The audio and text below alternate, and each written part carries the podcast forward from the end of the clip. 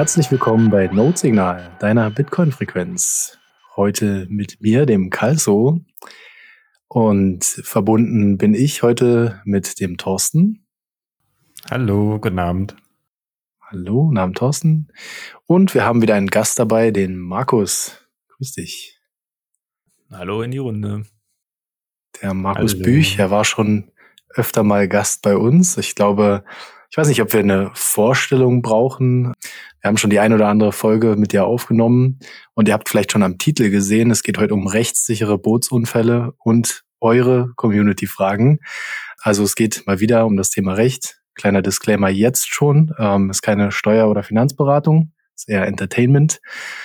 Genau, äh, Markus, hast du als unser Gast die Blockzeit für uns? Ja, werde ich gleich nochmal aktualisieren, dass wir die ganz aktuelle haben, zumindest was mir mein Rechner sagt. Das ist die 779778. Das passt, sehe ich genauso. Jetzt sind wir synchron. Erste Hürde bewältigt. Jawohl. Tagesziel erreicht. Genau. So, ähm, und dann kurze Info noch vorab. Ähm, ihr habt sicherlich mitbekommen, die Reihe hat gestartet dieses Jahr mit dem Value for Value Thema und äh, wir schalten keine Werbung. Und auch dieser Blog hier soll relativ kurz bleiben, aber wenn ihr uns unterstützen wollt, dann schickt uns doch gerne ein paar Sats. Ähm, ihr könnt uns in den Show Notes äh, diversen Links folgen und die beste Möglichkeit für euch wählen, uns diese Sats zukommen zu lassen. Gerne auch mit einem Boost, äh, wer sich zutraut, und einem kleinen Kommentar, den lesen wir dann am Ende vor. Genau, dann würde ich sagen, Titel habe ich schon gesagt, fangen wir einfach mal an mit dem Thema. Ich würde tatsächlich aber für die Gäste, die ganz neu sind, so in zwei Sätzen, Markus, von dir nochmal kurz hören wollen, äh, was deine Ausgangssituation ist, wer du bist, dass wir anfangen können.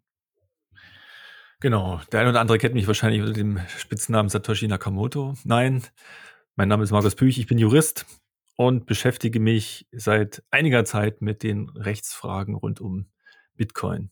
Und genau, und dazu hatten wir auch so einen Aufruf gemacht zu ein paar Fragen. Und da sind einige übergeblieben, weil ich so viel erzählt habe in einer letzten Folge. genau. Kurz den Hinweis für euch. Also wir hatten Ende Oktober letzten Jahres hatten wir quasi bei Twitter aufgerufen, stellt uns mal ein paar, ein paar Rechtsfragen, die uns der Markus dann adäquat und kompetent beantworten möchte. Und da sind, glaube ich, insgesamt 14 Fragen zusammengekommen. Und in der letzten Folge, die dann Anfang November online gegangen ist, könnt ihr gerne auch nochmal schauen mit dem Begriff Community-Fragen Teil 1 hat er insgesamt von den 14 drei Stück beantwortet. Das heißt, es ist noch einiges ausstehend, weil war nicht viel, weil es sehr sehr ausführlich war. Dementsprechend versuchen wir jetzt unserem Versprechen jetzt einzuhalten, dass wir jetzt die Community-Fragen, die noch ausstehen waren, heute zu beantworten. Gucken wir mal. Wir werden nicht, auch wieder nicht alle schaffen, aber wie beim letzten Mal schon gesagt, Markus kommt sehr gerne zu uns und da kommt er gerne noch mal ein drittes oder viertes Mal nur für die Community-Fragen hierhin. Genau. Das sind ja auch immer gute Fragen. Muss man ja, die letztens schon erwähnt, die Fragen sind sehr gut gestellt und äh, Juristen sind ja eh dafür bekannt, dass sie so immer die ihre Stellungnahmen einleiten mit dem, mit den Worten, es kommt darauf an. Und das ist es auch wieder mal so, genau, bei diesen Fragen so. Es kommt drauf an. Und wir haben unabhängig von den Fragen auch noch so ein ganz top aktuelles Thema mit dabei. Und zwar gab es einen Rechtsstreit, in dem der Bundesfinanzhof einen Entscheid gefällt hat. Erst am 14. Februar diesen Jahres, also wirklich noch top aktuell. Und lasst uns doch gerne mal mit dem Thema starten. Was ist denn da passiert, Markus? Ja, also das ist eine Entscheidung, wie gesagt, vom Valentinstag. Aktenzeichen römisch 9, Groß R 3 aus 22, das können wir auch verlinken, ist öffentlich einsehbar. Und diese Entscheidung wurde lange erwartet auch von der Steuerberaterzunft oder von den sonstigen äh, Bitcoin-Rechtsinteressierten. Und er geisterte durch die Presselandschaft auch, glaube ich, mit den Überschriften Blase zerplatzt, Traum zerplatzt, Bitcoin, äh, Spekulationsgewinne sind zu versteuern. Oh Gott, oh Gott, oh Gott. Das war so das, was äh, ich in den Zeitungen gelesen habe. Ich hab, habt ihr auch so eine Schlagzeilen gesehen manchmal? Mir springt ja sowas dann immer gleich ins Auge. Ähm, und das habe ich mir mal angeschaut. Wie gesagt, das Urteil ist äh, bekannt gemacht, also die Erläuterung, also im Hintergrund und die Entscheidungsbegründung. Und die ist ziemlich interessant. Und ich habe auch versucht, bei den ganzen auch auf Twitter äh, gleich so zwei Punkte rauszugreifen, die ich für sehr spannend halte, wo man im Grunde sagen muss, also das Bitcoiner-Herz müsste eigentlich bei der Entscheidung äh, höher schlagen. Man könnte so ein bisschen auch Applaus spenden, ja, und sagen, Mensch, BFH, also Bundesfinanzhof, die sitzen ja in München, habt ihr gut gemacht, ein Stück weit, weil sie sich wirklich intensiv damit beschäftigt haben. Und unabhängig davon, dass es nun feststeht, in Anführungszeichen, ähm, dass Spekulationsgewinne oder jedenfalls ein, ein Gewinn aus einem Bitcoin-Ankauf und Verkauf zu versteuern ist. Also das dürfte ja im Grunde, in, wenn man in Deutschland ansässig ist, keinen verwundern. Also wer ernsthaft gedacht hat, da geht man jetzt mit Null raus, ja, oder kriegt vielleicht noch was vom Staat, ja, der war irgendwie mit einem Klammerbeutel gepudert, glaube ich. Also das kann man nicht ernsthaft erwartet haben. Mich hat das im Grunde nicht überrascht. Aber die, die, die, sag ich mal, die Nebenaussagen sind halt so, so spannend. Ähm, und ähm, was vielleicht auch noch kurz zur Erläuterung, das ist auch eine so eine Besonderheit im deutschen Recht, die oftmals mit dem Rechtsirrtum behaftet ist, dass diese Entscheidung gilt jetzt nicht automatisch für alle Besteuerungsvorgänge. Ja, weil in Deutschland haben wir die Einzelfallrechtsprechung und das heißt, dass die Entscheidungen primär die Parteien untereinander binden und die nicht allgemeingültig sind. Also habe ich vielleicht in der einen oder anderen Folge auch schon mal euch damit belästigt ich war ja mal Dozent, darum komme ich immer in diese Dozentenmodus wieder rein. Ähm, es gibt in Deutschland keine Präzedenzfälle. Das ist so ein Ding, was wir allenfalls kennen von irgendwelchen schlechten amerikanischen Gerichtsfilmen. Gibt es auch gute, aber meistens sind schlecht. Und ähm, erst wenn dieses Urteil äh, vom Finanz, Finan Bundesfinanzministerium übernommen wird und insbesondere in den entsprechenden Steuerblättern, Bundessteuerblättern, Bundessteuergesetzblatt, glaube ich, veröffentlicht wird, dann gilt das Immer. Also für alle Fälle in, Deutschland. Und das muss man vorausschicken. Ja, aber dennoch kann man mal sagen, dass sich jedes Finanzamt in Deutschland und auch jedes Finanzgericht, also die untergeordnete Gerichtsstruktur, sich wahrscheinlich an diesem Urteil orientieren wird. Ja, also das vielleicht mal vorausgeschickt. Und man muss auch dazu sagen, dass dieses Urteil nicht nur Bitcoin betraf, sondern auch, ich lese es vor, Ethereum und Monero ja, waren wohl auch äh, von dem dortigen Steuerpflichtigen angeschafft und wirklich sehr gewinnbringend veräußert worden. Ich muss noch mal ganz kurz fragen für, für die, die es nicht mitbekommen haben, was, was der Grund für den Entscheid oder überhaupt für den Streit war. Ich habe jetzt mitbekommen, ein Trader, würde ich jetzt mal nennen, also ein, jemand, der, der mit diesen genannten Kryptowerten gehandelt hat, hat sich eben im Unrecht gesehen in der Behandlung durch das Finanzamt, glaube ich, weil er innerhalb des ersten Jahres der Haltefrist eben schon in diverse andere Coins gewechselt und auf Gewinne spekuliert hat und erwartet, dass das aber noch nicht steuerlich relevant für ihn ist. Richtig? So ungefähr. Also man muss auch dazu sagen, ähm, der Steuerpflichtige hat ganz normal seine Steuererklärung abgegeben und hat auch die äh, Gewinne entsprechend versteuert, hat dann wohl aber, und ich denke mal, das ist auch eine konzertierte Aktion gewesen, das heißt, man wollte eine entsprechende Entscheidung auch erzwingen vom obersten Gericht, also vom Bundesfinanzhof, hat dann gegen diesen Steuerbescheid, die hat er auch abgeführt, laut Sachverhalt, ähm, hat dort halt ähm, entsprechend Rechtsmittel eingelegt und ist dann halt vor das Finanzgericht gezogen, hat, war da unterlegen und ist dann die nächste Stufe, also um halt diese Entscheidung herbeizuführen, weil bis dato war das nämlich insbesondere höchstrichterlich ungeklärt, wie denn Spekulationsgewinne aus dem Handel oder aus dem äh, ja, Kauf und Verkaufen von sogenannten Kryptowerten, wie das zu besteuern ist. Ja, also steht auch so drin, er hat irgendwie eine Million, glaube ich, einen Gewinn gemacht, alleine durch einen Tauschvertrag von Ether gegen Monero. Ich will das jetzt nicht alles referieren, das ist alles dort niedergelegt. Veräußergewinn, Veräußerungsgewinn, glaube ich, von 3,4 Millionen.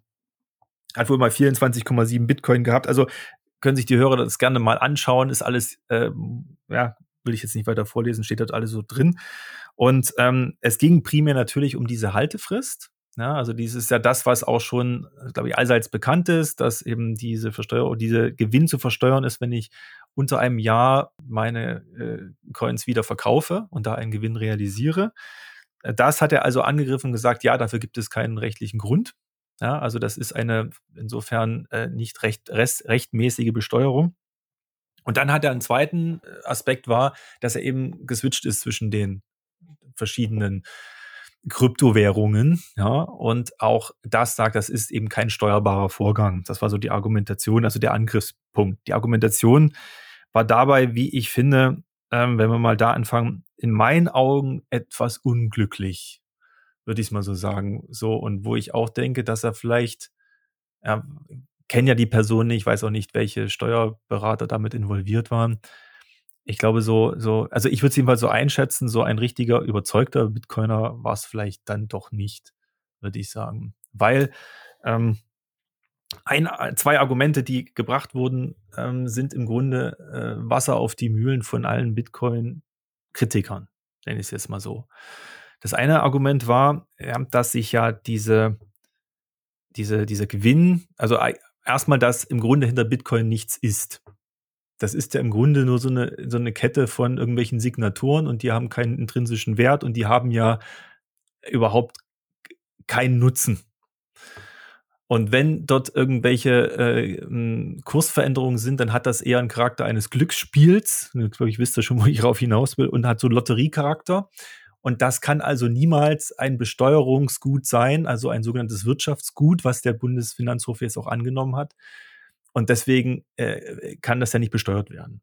So, also jeder, der sagt, naja, das ist alles, was mit Krypto ist, es ist ja bloß Spekulation, Lotterie, Glücksspiel, ja, der kann da in die Hände klatschen bei der Argumentation. Und, ähm, und auch finde ich es ja, also überraschend, dass jemand sagt, da ist ja, steckt ja überhaupt kein Wert dahinter. Ja, das ist also reine, reine äh, Technologie, die, die im Grunde wertlos ist. So, und das wird, glaube ich, auch dem einen oder anderen Bitcoiner so ein bisschen den, nicht, vielleicht sogar den Magen umdrehen, so, das hätte ich jetzt so nicht. Ja, der, der übliche, ja, die übliche Kritik, wie du schon sagst. Ja, das ja. ist ja genau. Das ist, passt so, die, mhm. die Argumentation ist halt genau der Pfad, der, der draußen in der Presse rumgeistert. Und das dritte mhm. Argument war das sogenannte strukturelle Vollzugsdefizit. Das ist ein, wirklich eine Wortkapriole. Und dahinter steckt auch ein bekanntes FAT-Argument. Die Argumentation war halt gewesen, und das ist auch ähm, in der Steuerrechtsliteraturwelt ging das auch in den letzten Jahren immer hin und her. Es wurde gesagt, da gibt es ein, ein, Vollzugsdefizit, weil eben das Finanzamt gar nicht in der Lage ist, im Rahmen seiner Amtsermittlungspflicht zu eruieren und heraus zu ermitteln, welche Vermögenswerte denn angeschafft und veräußert werden. Ja, also man muss dazu sagen, das ist jetzt sehr kurz gefasst, ist ein komplexeres Argument, ähm, also auch rechtlich oder steuerrechtlich. Dahinter steht, grob gesagt, die Überlegung, der Staat kann im Grunde nichts besteuern, was sich äh, nicht wirklich ermitteln lässt. Ja, also wo die Tatsachen eruiert werden können, äh, wo Beweise vorgelegt werden können, was also nachvollzogen werden kann. Und ähm, da war jetzt die plumpe sorry dafür, Argumentation, so, naja, das ist ja alles anonym und pseudonym und im Grunde kann ja gar nicht das Finanzamt nachvollziehen, wann, was, welche Transaktion getätigt wurde. Und weil das das eben nicht kann aus eigener Kraft, man muss also wirklich dazu sagen, dass die Finanzämter die Steuerverfahren und die auch die finanzgerichtlichen Verfahren vom Amtsermittlungsgrundsatz geprägt sind. Das heißt, die Behörde oder das äh, Gericht muss eigenständig ermitteln, welche, was die Tatsachen waren. So ähnlich wie im Strafprozess. Ne? Also im Zivilprozess in Deutschland so, wenn du nicht deine Beweise vorlegst, deinen Kaufvertrag in äh, schriftlicher Form und die Gegenseite bestreitet, dass es einen gibt, dann hast du halt Pech. Ja, der Richter muss das nicht machen. Das musst du selbst in die Hand nehmen. Und im Verwaltungsverfahren und eben auch im Steuerverfahren ist es anders. Es ist so wie im Strafverfahren. Das heißt, dir muss eben alles nachgewiesen werden. Und hier eben alle Grundlagen, die zur Besteuerung notwendig sind. Und ähm, Übrigens auch Steuervergünstigungen und steuerentlastende Argumente oder äh, Tatsachen muss das Finanzamt ermitteln oder eben auch die anderen beteiligten äh, Institutionen. Und hier war eben die Argumentation, das geht gar, geht gar nicht. Und wenn das eben nicht geht, da gibt es eben auch diese, diese ähm, Regelungen im Steuerrecht, aber da muss man halt den, den Hintergrund genau kennen. Ähm, deswegen könnte man es auch nicht besteuern. So, und das letzte Argument passt zum FAT. Ne? Ich sage nur Stichwort Geldwäsche. Ja, äh, ja, ist irgendwie auch so bärendienstartig, finde ich. Also fände ich jetzt auch, es ist weder steuerdogmatisch interessant, äh, noch bringt es irgendwie oder schiebt es Bitcoin genau in die Ecke, wo wir immer, also ich zumindest auch versuche gegenzuarbeiten. Umso interessanter doch zu hören, dass es nicht akzeptiert wurde als Argument oder dass es eben nicht so wirkungsvoll war, wie der Kläger sich da erhofft hat. Ja, also im Grunde ist das, das finde ich das Schöne an dem Urteil. Ähm, man kann ja. das äh, nehmen, um sich gegen den FAT zu wehren. Ja, und es gibt ja noch so zwei andere Gimmicks, die drinstecken, wo die echt sich wirklich Gedanken gemacht haben. Und das ist alleine, mhm. fand ich, finde ich es schon wert, auch darüber mal zu sprechen. Und der, ich weiß ja, dass auch die Bitcoiner interessiert sind an solchen Sachen, sich das mal in Ruhe durchzulesen. Ist auch sehr schön begründet, wie ich finde. Man muss ja nicht der Meinung sein oder Besteuerung hin oder her. Das will ich gar nicht aufmachen, die Diskussionspunkte, aber die Argumentation ist doch sehr überlegt und sie haben sogar das White Paper sich angeschaut vom Satoshi, der wird dort zwei, zwei Stellen zitiert. Und das ist ja erstmal wirklich, also mir, finde ich gut. Finde ich gut, dass sie an die Quelle gegangen sind und geschaut haben, was hatten der eigentlich gesagt? Wofür war das gedacht? Dann geht es insbesondere um das Thema Not Your Keys, Not Your Coins. Das kommt nämlich auch noch drin vor. Aber ähm, um sich gegen den FAT zu wehren, kann man das Urteil heranziehen, indem man sagt, nein, der BFH sieht einen objektiven Wert in Bitcoin. Ja, das sagt er eben. Ja, das ist eben klar abgeleitet aus dem Markt, sagt er. Also dieses Argument des Klegers, und er geht direkt konsequent drauf ein und meint eben, nein, diese Argumentation, dass es ein, dass es da keinen intrinsischen Wert gibt, das stimmt nicht. Der, der Markt sieht einen darin und es gibt genügend, die das nutzen und, und äh, im Übrigen sind, ist der Wert nach objektiven Kriterien zu bestimmen. Ja, und wenn man sich die Diskussion kennt über die, ob Bitcoin einen Nutzen hat oder nicht, ja, dann wären wir ja auch nicht müde zu sagen, sorry, wenn ich euch jetzt hier mit einverleibe, dass ich der, der, der Wert einer Sache nicht nach subjektiven Vorstellungen bestimmen kann, sondern wenn ja objektiv. Also schon, aber in einer generalisierenden Art und Weise kann ich nicht sagen, nur weil es mir nichts nützt, ist es insgesamt nutzlos. So, und das Argument ist praktisch durch die Entscheidung des BFH, ohne dass das so auf dem Schirm hatte, widerlegt. Ja. Sorry fürs Gepiekbe. Das ist also das eine. Ähm, das zweite ist, wo er sagt, ja, die Annahme, dass es zu besteuern ist, kommt ja auch aus dem Umstand her, weil eben es nicht so ist, dass das als ein reines Glücksspiel zu betrachten ist, was bei Bitcoin passiert. Ja, dazu sagen auch eben bei, bei Ether und, und Monero. Sondern diese äh, werden ja, diese Coins werden ja als Zahlungsmittel eingesetzt. Und das finde ich auch eine bemerkenswerte Argumentation, dass eben genau das, sage ich mal, wo wir ja auch immer Bitcoin sehen, wo man auch sagen kann, okay, ist es denn so geeignet? Ähm, aber er sieht, das ist eben ein faktisches Zahlungsmittel, was anerkannt wird und eben diesen Stellenwert hat. Ja, und dabei geht er noch gar nicht rein aufs gesetzliche Zahlungsmittel, da braucht er gar nicht bemühen, sondern er sagt eben, die wirtschaftliche Relevanz kommt eben daher, dass es im privatautonomen Bereich als Zahlungsmittel Verwendung findet und es offenbar auch einen Markt dafür gibt, wo das akzeptiert wird. Und diese Kriterien genügen ihm erst dahingehend als Zahlungsmittel einzustufen und Zahlungsmittel sozusagen gleichzustellen mit einem spezifischen Wirtschaftsgut. Ja, und es hat also eine, eine ökonomische Relevanz.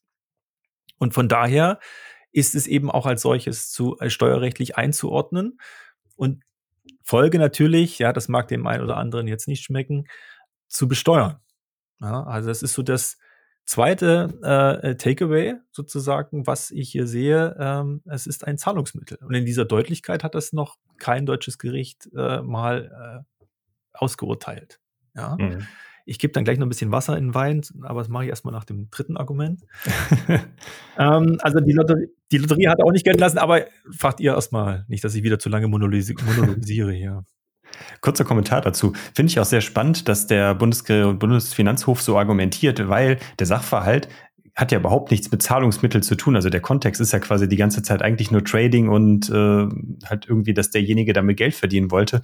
Und der Bundesfinanzhof bringt quasi das Argument von Zahlungsmittel oder dass das halt als als ja, Werttransfermittel verwendet wird in irgendeiner Form. Was ja dann schon wieder genau dein Argument bekräftigt, dass du sagst, dass der Bundesfinanzhof muss sich damit beschäftigt haben, dass es halt in anderen Situationen durchaus für Zahlungen verwendet wird. Vielleicht wie, wie du es gesagt hast, in El Salvador, aber halt auch in anderen Kontexten. Genau, ja, das ist ja, umso bemerkenswerter ist das, ja, dass mhm. er das heranzieht und ähm, wie gesagt auch vom, vom, vom White Paper sprechen das entsprechend äh, zitiert. Ähm, jetzt muss ich wieder den, den, den roten Faden finden. Genau das, das weitere Argument war ja gewesen, dass die auch im Zusammenhang mit dem Zahlungsmittel und, und dass da nichts dahinter stecke, ja, und dass es eben diese Signaturkette sei und, und das alles, dann kommt nämlich auch ein etwas äh, in meinen Augen äh, witziges Argument, was aber in der Tat eine Rolle spielt. dass es eben für die, für die Verke sogenannte Verkehrsfähigkeit äh, auch gar nicht so darauf ankommt, als ob es irgendwie einen spezifischen Status hat, sondern alleine, was der Mensch eben als Wert ansieht und anfängt zu handeln, ist ein, als Wirtschaftsgut anzusehen. Und da zitiert er insbesondere eine entsprechende Entscheidung, die schon etwas älter, ähm, und sagte, es gibt ja auch den Transfermarkt für Lizenzfußballspieler. Und ne, richtig, also es gibt ja keinen Sklavenhandel mehr. Ne? Also du kannst einen Menschen nicht verkaufen, aber was wir tagtäglich sehen oder nicht jeden Tag, aber so halbjährlich kommt ja dann immer wieder dann neue Transfersummen, da wird der Fußballspieler abgekauft von einem Verein und geht zum anderen.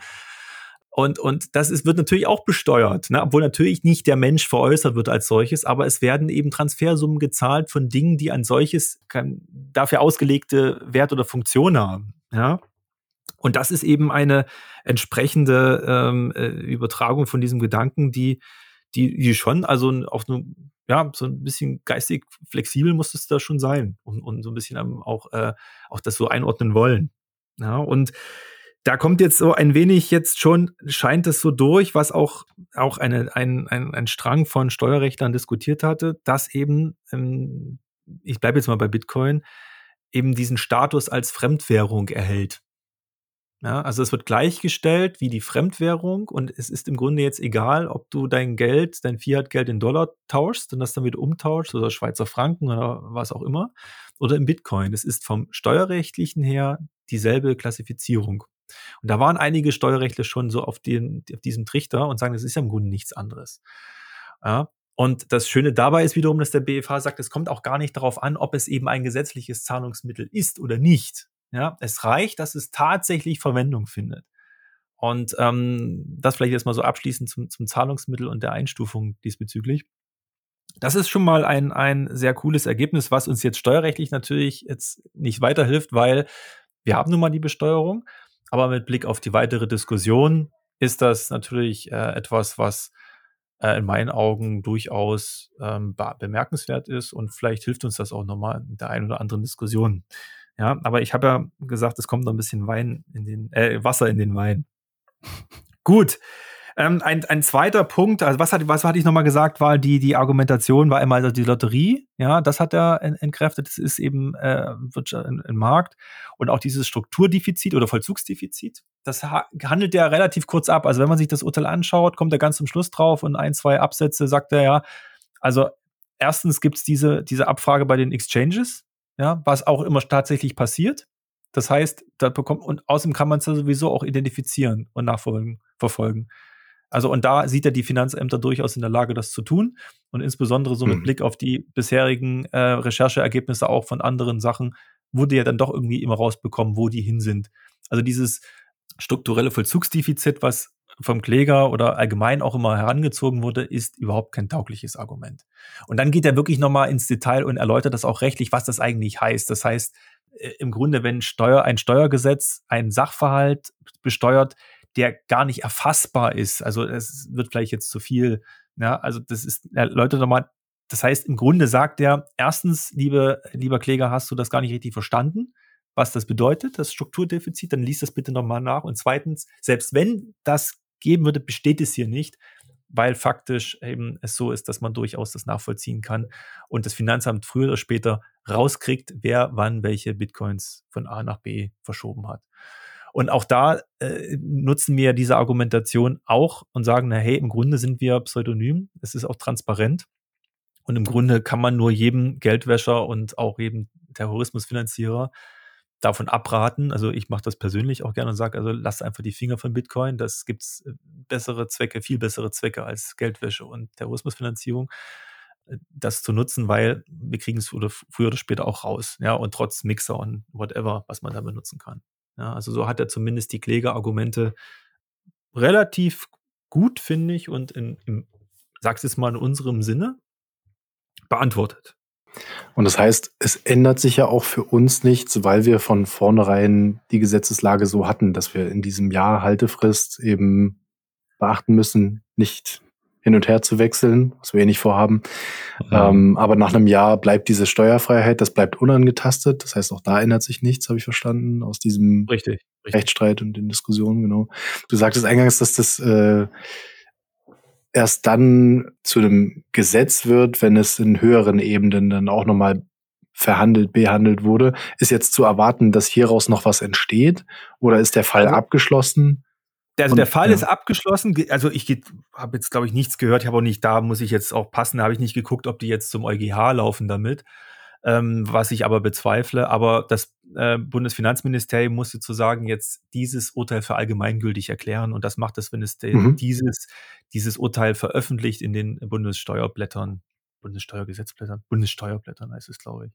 Sorry, aber kenne die Abkürzung. Das ist einfach nur eine Formsache, die jetzt aber dann folgt. Ja. Ja, also es ja. ist so äh, rein faktisch wird das jetzt schon Beachtung finden, aber damit es diesen formalen Bindungscharakter hat, also das können, wenn du kannst jetzt sozusagen, wenn ihr äh, Finanzbeamte wärt, dann könntet ihr einfach sagen, ja, es ist gut und schön, was der BFH sagt, aber ich mache es anders. Ja, mhm. Das kann, kann jedes deutsche Gericht, auch die Entscheidungen vom Bundesgerichtshof sind, haben keinen bindenden Charakter. Das einzige Gericht, was bindenden Charakter hat, ist das Bundesverfassungsgericht. Ja, also dem müssen alle folgen. Alle anderen Richter sind frei, das steht bei uns im Grundgesetz, Artikel 20 Absatz 3 und ähm, auch die richterliche Unabhängigkeit ist im, im Grundgesetz verankert. Von daher ist jeder Richter frei in seiner Entscheidung, nur Gesetz und Recht ist bindend und nicht die Urteile und das macht man eben, indem man es allgemein verbindlich in Anführungszeichen, das ist juristisch unsauber gesprochen, erklärt, indem das Bundesfinanzministerium sagt, okay, das Urteil nehme ich und veröffentliche das und dann ist das bindend für alle Finanzbehörden. Das ist, passiert aber schon okay. sehr oft. Ich hm. gehe auch davon aus, dass sie das bei dem Urteil machen werden. Ja. Aber man kann sich jetzt schon darauf zurückziehen. Ja, wer möchte. Mhm. Ah ja. Ist doch gut. Was, was mich jetzt noch die Frage stellt, es gab ja immer wieder so die Diskussion auch in den letzten Jahren, ja, dass Bitcoin die Besteuerung daraufhin zurückführt, dass das so wie eine, Aktie, also dass das, äh, dass das äh, abgeltungssteuerpflichtig wird. Das ist im Endeffekt jetzt ja auch eine Entscheidung, die eher dazu führt, dass diesen Leuten, die ja da, also viele Politiker wollten das wahrscheinlich auch in die Richtung drücken, dass dieser, diese Argumentation ja dann auch mit aus den Segeln genommen wird. Erstmal, dass es jetzt wirklich als quasi vergleichbar mit einer Fremdwährung eingestuft wird und dadurch ja dann einfach unter diese ein Jahre Haltefrist dann halt fällt. Das ist im, im Grunde richtig. Also, ähm, äh, also ja, erstmal. Und ich würde auch sagen, dass von der Argumentation her, wenn man es wiederum einer Aktie gleichstellt, wäre es auch wieder unrund, weil Aktie heißt, Erstens impliziert das eine plutokratische Steuerung. Ne? Das ist wie beim Staking beim, bei, bei Ethereum. Ne? Wer die meisten, der den größten Stake hat, der kriegt das größte Stake. Ja, kleiner Scherz. Und die, diese Argumentation passt ja, von welch, was willst du für einen Anteil haben? Wovon denn? Ja, also hier, du hast deine eigene Note, du hast deine eigene Wallet, es gehört alles dir, es gehört keinem. Es gibt ja nichts, was irgendwie, wo du ein Teil davon, du bist ein Teil davon, aber du hast keine, keine Aktie daran in der Form. Also im, im das wäre für mich die, die Argumentation wäre mhm. nicht stringent genug. Also du bist insofern finde ich das jetzt schon besser, dass man sagt, hey, es gibt ein, also das Urteil passt in meine persönliche Rechtsphilosophie von Bitcoin schön rein, weil ich sage, es ist privatautonom, es gibt einen Markt dafür, wer es nutzt, nutzt das so. Es hat Zahlungsmittelcharakter, es hat Fremdwährungscharakter. Ja. Es ist in meinen Augen viel runder, das so zu argumentieren, nur konsequenter auch. Ja, und wie gesagt, dass es zur Besteuerung kommt, hey, das liegt jetzt am Gesamtsteuersystem, an der Entscheidung auch des Gesetzgebers und das kann man nun mögen oder nicht. Es ist jetzt aber erstmal so. Ja, also von daher passt das ganz gut. Ja, und, und ein Argument habe ich noch ganz vergessen, was eben auch der BFH noch gesagt hat, aber ich will euch nicht immer zutexten, sondern auch noch, falls ihr was habt, anmerken lassen. Sonst schiebe ich es nach. Und zwar, Doch, gerne.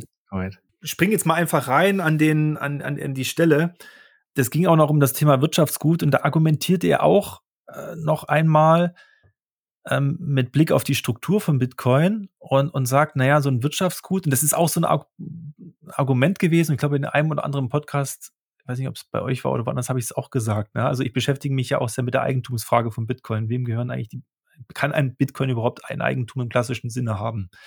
Und ähm, im Grunde, ja, alle kennen den Spruch, not your keys, not your coins äh, dieser Ausspruch oder dieses Motto oder dieser, dieser Grundsatz oder Regel, was auch immer man das bezeichnen will, widerspricht dem Eigentumskonzept, eigentumsrechtlichen Eigentumskonzept, was wir kennen äh, oder was in Deutschland gilt, ne? dass äh, Eigentum nicht unmittelbar bedeutet, dass du stete Verfügungsgewalt hast. Ja? Weiß jeder, der eine Eigentumswohnung hat und dir vermietet hat. Ne? Da wohnt auch jemand anders drin und trotzdem bleibe ich Eigentümer. Ähm, bei Bitcoin ist das ein Stück weit anders. Ja? Also wer die Schlüssel hat, hat die tatsächliche Verfügungsgewalt und daran knüpft auch der BFH an, indem er sich auch wieder damit auseinandersetzt und dann relativ schön herausarbeitet, äh, woraus sich denn die eigentliche Steuerung oder Verfügungsmacht bei Bitcoin eben ableitet und eben nicht, wem das zugeordnet ist. Und er sagt auch, dass es im Grunde diese klassische Jurist, also unabhängig davon, dass man es zivilrechtlich, ja, dass die andere Ebene nicht einordnen kann, wem jetzt Bitcoin gehören oder nicht, es jedenfalls darauf ankommt oder demjenigen zuzuordnen ist, das Wirtschaftsgut, das über die Keys verfügt. Und da kommt es auch gar nicht darauf an, aus welchem äh, Recht es das ableitet oder nicht, sondern das ist die, das Maßgebliche. Und wer eben diesen Schlüssel hält, und das war eben hier auch der Steuerpflichtige, der kann darüber verfügen.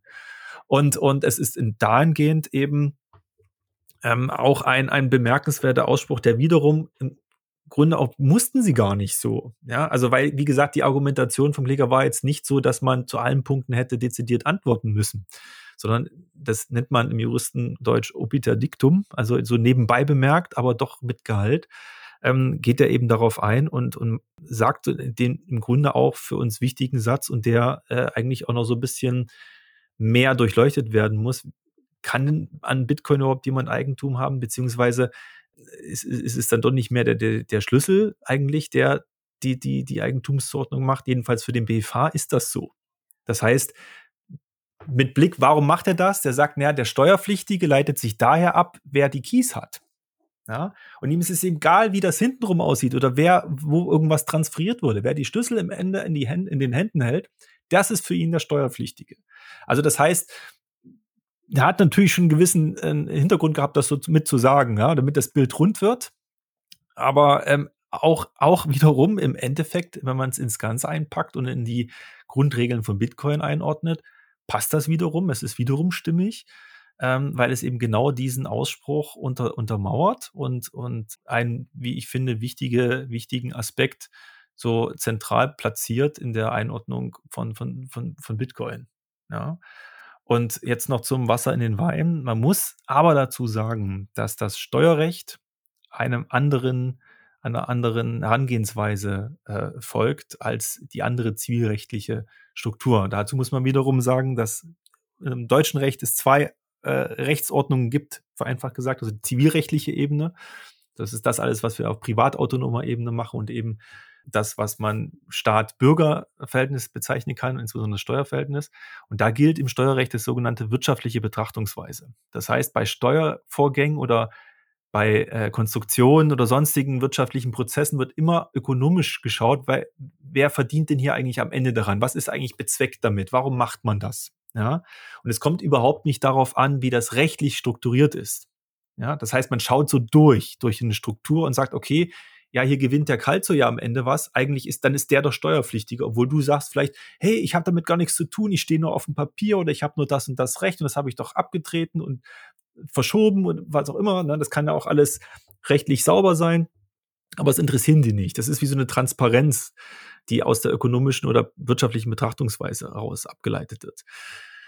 Ja, im Zivilrechtler schaut immer, wem gehört denn das Ding jetzt? Ja, kannst du das nachweisen? Hast du Verträge? Ja, dort, da, von A nach B, von B nach C, okay, dem, dem gehört es und das ist dem zuzuordnen. Ja, dem, dem, dem Steuerrechtler ist es egal. Der sagt, das gehört trotzdem immer noch A ja, weil es wirtschaftlich so einzuordnen ist. Das heißt, diese ganzen Aussprüche hast. haben jetzt mit Blick auf die anderen äh, Fachgerichtsbarkeiten, die wir noch haben, eben was der Bundesgerichtshof jetzt zur Bitcoin-Einordnung sagt. Und da ist ja immer noch das große Problem, ist Bitcoin überhaupt eigentumsfähig? Weil Bitcoin ist ja keine Sache. Weil Eigentum kann man im Grunde nur an Sachen haben, die man haptisch erleben kann. Ja, wie ein Tisch, auf den man klopfen oder ein Mikro. Ja, und elektronische Daten als Sache ist immer noch ein Stück weit ungeklärt im deutschen Recht. Für den BFH spielt es keine Rolle. Der sagt, hey, Wirtschaftsgut, Zuordnung, Keys. Was profitiert. Passt. Mhm. Ja. Okay. Von daher mhm. passt das, hat aber eben keinerlei Auswirkungen jetzt auf den Bundesgerichtshof. Das heißt, mit der Argumentation, weil der Bundesfinanzhof sagt direkt, also mir ist eigentlich das egal, was die Zivilrechtler machen. Ich mache es jetzt so und ich darf das auch. So, das heißt, das steht jetzt so, so ein Clash of Titans jetzt ein Stück weit. Wenn der Bundesgerichtshof das jetzt auf den Tisch bekommt, ja, dann kann er diametral dagegen entscheiden. Also für mich als Jurist, der auch rechtswissenschaftlich halt Sachen macht, freue ich mich eigentlich schon drauf auf diese Diskussion. Hat jedenfalls da keine weiteren Auswirkungen. Aber es ist so eine, so eine, so ein, so ein Richtungsweisend ist es ein Stück weit schon, oder es eröffnet so die Diskussion. Das muss man halt dazu sagen. Und also es hat keine weitere Bindung über, äh, also es bleibt im Steuerrecht, eine reine steuerrechtliche Betrachtung und hat für andere Verträge jetzt, ähm, was weiß ich, Einsetzen von Bitcoin oder Lightning im, im Verbraucherbereich, halt im Unternehmen, äh, sonstige Themen keinerlei Auswirkungen erstmal. Ja, also dort gilt dieses Not Your Keys, Not Your Coins nicht in dieser Drastizität wie jetzt im Steuerrecht, muss man Klammer auf leider, Klammer zu dazu sagen. Ja, also das vielleicht noch zur Einschränkung. Und dann hätten wir, glaube ich, die wichtigsten Punkte vom Urteil abgehandelt. Aus meiner Sicht. Ja, also Man hat finde, so ein bisschen das Gefühl, der Richter äh, war am Ende mehr Bitcoiner als, wie du schon sagst, der, der Besitzer, Kläger und Trader, der da unterwegs war. Ja, es ist so ein Gefühl. Also, Spannende Betrachtungswinkel. Hm. Ja, Oder also, er ist vielleicht da dabei zum Bitcoiner geworden. Fünf, fünf, Frauen und also ja. insgesamt. Mhm. Höchstwahrscheinlich, ja. Aber ich, wenn man sich das so vorstellt, und das sind ja auch dann, ich meine, ich bin jetzt auch kein, ich bin ja kein älterer Herr, aber äh, ältere Herren und Damen, ja, die, die vielleicht jetzt nicht so äh, groß geworden, also keine Digital Natives, würde ich jetzt sagen. Obwohl ich das mhm. jetzt nicht offenständig weiß. Ich muss mal schauen, welcher Senat das war, der dritte Senat, glaube ich. Äh, nee, der, der, der, der neunte. Aber dann haben die sich, da satzen die so in ihrem Beratungszimmer und sagen, hier, guck mal, ich war mal hier, ihr habt mal geguckt, hier, äh, White Paper von Satoshi Nakamoto. Der, guck mal, was der hier schreibt. Der schreibt doch hier Keys. Das ist schon Wahnsinn. Ja?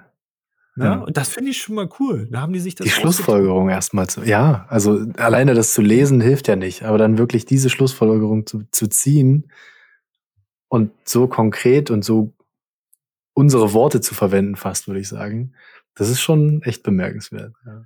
Eben drum. Also drum finde ich das äh, durchaus positiv. Ja, also jetzt mal die Besteuerung ja, ausgeklammert. Gibt es vielleicht, gäbe es auch bessere, bessere Modelle oder andere, aber das muss halt der Gesetzgeber dann entscheiden. Ja, das kann aber hm. zumindest von der jetzigen Steuer, von den jetzigen Steuergesetzen her ist es, finde ich, eine der eine stimmige Einordnung, die passt und die sogar mit den ähm, Überlegungen aus dem Bitcoin-Space in Einklang zu bringen ist. Insofern ganz runde Sache. Ja. Genau.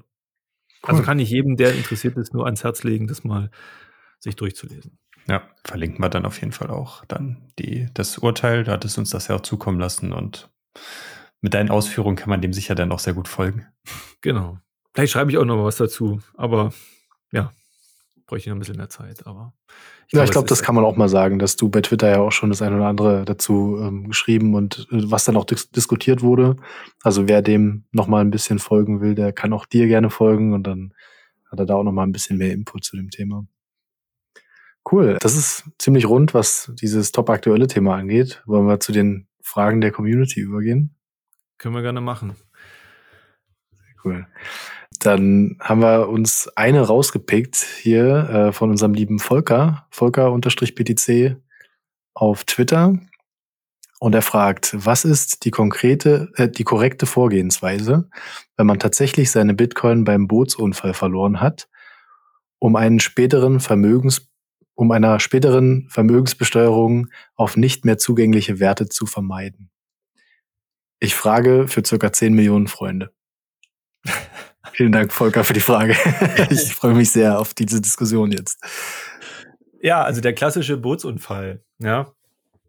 Müssen, müssen wir erklären, was das ist eigentlich? Also ich habe hab gerade überlegt, ich weiß nicht, ich glaube, den meisten ich, ich Zuhörern soll es geläufig sein. Irgendwann taucht, tauchte, ja, passt zum Boots, zum Bootsunfall, tauchte das auf, dass jemand. Ja, es glaub, gab einen Vorgänger. Es, es gab vor dem Bootsunfall, ich glaube, das war dann so der Ablöser, aber vielleicht um das ganz kurz mal abzureißen für jemanden, der irgendwie gerade die ersten Male reinhört und noch nicht ganz so in dem Umgangssprachlichen der Bitcoiner ist. Also der Bootsunfall, ich habe mein, mein Hardware-Wallet natürlich immer bei mir. Ich setze mich auf ein Boot, irgendwie werde ich angerempelt, während ich gerade am Rand des Bootes stehe und mein Hardware-Wallet fällt mir samt aller meiner Backups ins Wasser. Was passiert, wenn ich später vom Finanzamt gefragt werde, hier, du hast noch offene Rechnungen für Kredit XY, begleich die doch erstmal mit den Werten, die du hier noch in Bitcoin hattest. Also es ist so ein bisschen die Maßnahme zu sagen, ich habe keinen Zugriff mehr, also könnt ihr mich auch nicht besteuern. Das habe ich jetzt nicht gesagt. Genau. Na, das, es kommt natürlich darauf an, wo du Boot fährst. Ja, also wer in seinem, in, auf, auf dem Teich fährt im, im, im Stadtpark, hier äh, bei mir im, im beschaulichen Dresden, da könntest du auch einfach aus dem Boot springen, aus dem Ruderboot und dann mal dich durch den Schlamm wühlen. Dann würdest du sicherlich deine Metallplatte wiederfinden, wo dein Seedphrase eingestanzt ist. Ja, aber nehmen wir an, man fährt gerade über den Marianengraben na, ich weiß ja nicht aktuell, wie tief der ist, aber ich glaube schon so ein paar Kilometer. Ja, ich glaube, so zehn hat er doch bestimmt. Ne? Ich weiß nicht, wie viel da auf der Wallet sein muss, dass es sich dann lohnt, mit so einem U-Boot runterzutauchen. Ja. genau, das ist also der, der Hintergrund. Ähm, ich habe das mal äh, runter oder würde es runterbrechen auf, auch im Kontext des Urteils zu bleiben, wenn du also diese Verfügungsgewalt über deine Coins verlierst. Und das ist ja auch ein, ein Phänomen, sage ich mal, bei Bitcoin. Ich weiß gar nicht, wie viel es insgesamt sind, aber es ist doch eine große Anzahl an Bitcoins, die, über die nicht mehr verfügt werden kann, warum auch immer. Ja, weil diverse Leute ähm, nicht so sorgsam mit ihren Zugangsdaten umgegangen sind, mit ihren Keys. Und die sind jetzt also lost. Klasse, bekannteste Beispiel ist ja das auch mit der Müllkippe, ne, die da irgendwie umgegraben wird, weil er irgendwie seine Festplatte gesucht hat. Oder ich weiß gar nicht, ob das, vielleicht ist es auch bloß eine Zeitungsente gewesen. Aber die Frage ist nee, ja, doch, äh, muss, ich, hm. muss ich die eben trotzdem besteuern? Ja, also, und das kann man jetzt aus zwei, zwei ähm, Richtungen anschauen, das Thema. Einmal, und da können wir uns eben jetzt auf diese Rechtsgrundlage stützen, wenn, wenn etwas besteuert wird, wenn du wenn, im Rahmen von Bitcoin, dann ist, sind es ja nur Spekulationsgewinne. Das heißt, was wird besteuert? Du kaufst Bitcoin zu einem Tag X und verkaufst ihn zu einem Tag Y. Und wenn du dann einen Wert, eine Wertsteigerung hast, sozusagen einen, einen Gewinn, du hast also weniger beim Ankauf bezahlt als beim Verkauf und ein, wird diese, dieses Gap, was dann besteht, besteuert. Das heißt, ein Bootsunfall würde ja im Grunde erst einmal dazu führen, dass die Besteuerung äh, oder anders, dass ein, eine Veräußerung des, der, der, des Bitcoins oder der, der Satoshis, die man da vielleicht noch drauf hat, gar nicht stattfinden kann als solche. Ja, weil ich eben die gar nicht mehr transferieren kann. Ja, das ist also erstmal da die, die erste Antwort. Also, wenn jemand wirklich, da kann ich all jeden beruhigen, jemand seine Wallet verliert und nicht mehr zugreifen kann auf seine Bitcoins, und das wirklich ein Zustand ist, der sich nicht mehr ändern wird, dann ähm, besteht erstmal da keine Besteuerungsgefahr, weil ich ja äh, zum ewigen Hodler werde. Ja, und der ewige Hodler ist sozusagen kein Steuersubjekt in der Form, weil ähm, wer nichts verkauft, macht keinen Gewinn und kann dementsprechend auch nicht besteuert werden. Die andere Thematik, und das ist die, die da drin steckt, und darum sagt der Jurist eben, es kommt darauf an, aus welcher Ecke man das beleuchtet, ist das natürlich, jetzt stell dir einen Finanzbeamten vor und einen äh, Bitcoiner und das Finanzamt sagt, aus welchen Gründen auch immer, muss man dazu sagen, das Finanzamt auf die Idee käme, dass es jetzt einen gibt, der Bitcoin hat. Hier, du hast doch gesagt, du hast Bitcoin. Gib mal bitte an, welche Spekulationsgewinne du gemacht hast. Und dann sagst du, ich habe keine Bitcoin, die sind mir beim Bootsunfall abhanden gekommen. Und dann sagt der Finanzbeamte, ha, ha, ha. Ja, das kannst du meiner Oma erzählen. Selbstverständlich hast du die Bitcoin gehabt und selbstverständlich hast du die veräußert und hast einen fetten Gewinn eingestrichen. Und den will ich jetzt besteuern. Das heißt, wenn kommt dann die Gefahr eher daher, dass man in der Situation ist, möglicherweise nachweisen zu müssen, dass man etwas nicht getan hat, also keinen Spekulationsgewinn unter einem Jahr realisiert. Und das ist äh, eine Situation, die möglicherweise unangenehmer sein kann, als nur wenn man es verloren hat. Ja, weil das dazu führen kann im Extremfall, dass man jetzt doppelt über ein Problem hat. Nicht nur, dass die Bitcoins weg sind, sondern es wird man auch noch für etwas besteuert, was man nie getan hat. Und äh, in dem Zusammenhang gilt es jetzt sozusagen ähm, dem Finanzamt, also man muss wirklich vorausschicken, das Finanzamt muss ja erstmal auf den Trichter kommen. Ja, und ich habe auch in Vorbereitung auf unser heutiges Gespräch mir überlegt, ob es, also müsste man vielleicht mal jemand vom Finanzamt mal dazu einladen und befragen. Ähm, es kann ja nun theoretisch jeder Steuerpflichtige in Deutschland Bitcoin haben und auch nicht. Ähm, ich habe zwar auch von einer Amtsermittlung gesprochen, die ein Finanzamt hat, ja, aber ich glaube nicht, dass ein Finanzbeamter einfach mal so Montag ins Büro kommt und dann sagt, so, Jetzt fange ich mal einfach, nehme ich meine Kundenkartei und fange oben an und unterstelle den allen, dass die Bitcoin unter dem einem Jahr veräußert haben und Spekulationsgewinne eingestrichen haben und diese nicht versteuert haben. Ja, das wage ich mal zu bezweifeln. Wenn, wird es ja eher darauf äh, die Situation ankommen, dass ich möglicherweise schon die ein oder andere Steuererklärung abgegeben habe. Ähm, sozusagen da eine Person bin, die in diese Schublade eingeordnet wird, ach hier, das ist so ein Krypto-Trader, ja, und da muss ich vielleicht mal genau angucken, der sagt vielleicht nicht ganz die Wahrheit. Ja, also da kann die Sache herkommen und dass das Finanzamt dann auf die Idee kommt, ich unterstelle dem einfach mal, dass er das veräußert hat, es irgendwelche Informationen bekommen hat und schätzt dann mal, dass es einen Spekulationsgewinn gab, weil er unter dem einen Jahr das veräußert hat. Das ist also erstmal das Szenario, das eintreten muss, damit wir überhaupt zu dieser Situation kommen. Und dann muss man natürlich sagen, es ist halt schwierig, etwas generell ist es etwas schwierig nachzuweisen, was nicht eingetreten ist. Ja, man kann ja leichte Beweis finden, dass etwas so gewesen ist. Ja. Aber vielleicht kriegt man noch ein, zwei Zeugen ran, dass man wirklich mit dem Boot gefahren ist, ja, und sagt, ja, wir waren zusammen hier auf Kreuzfahrt auf der AIDA im Mittelmeer und dann habe ich äh, meiner Freundin einen Heiratsantrag gemacht und wollte ihr so eine meine Cold Wallet geben und dann zack, hat Plumps gemacht, ja. Wie man das so macht bei der Hochzeit. So alles schwitzige, zittrige Hände hatte vor Rührung. Ein bisschen zu viel getrunken auch ja, noch vorher. Da müssen wir natürlich sagen, dass die Verlobte in dem Moment sowieso nichts aussagen muss, ja, aber sei es drum, das ist, lässt sich natürlich möglicherweise noch darlegen. Und ansonsten, ja, äh, muss man es halt dokumentieren in irgendeiner Form.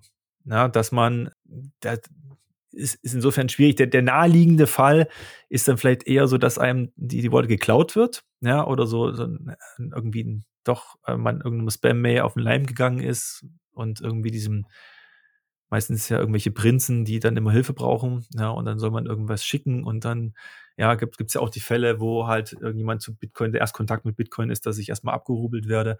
Ja, das kann natürlich auch passieren.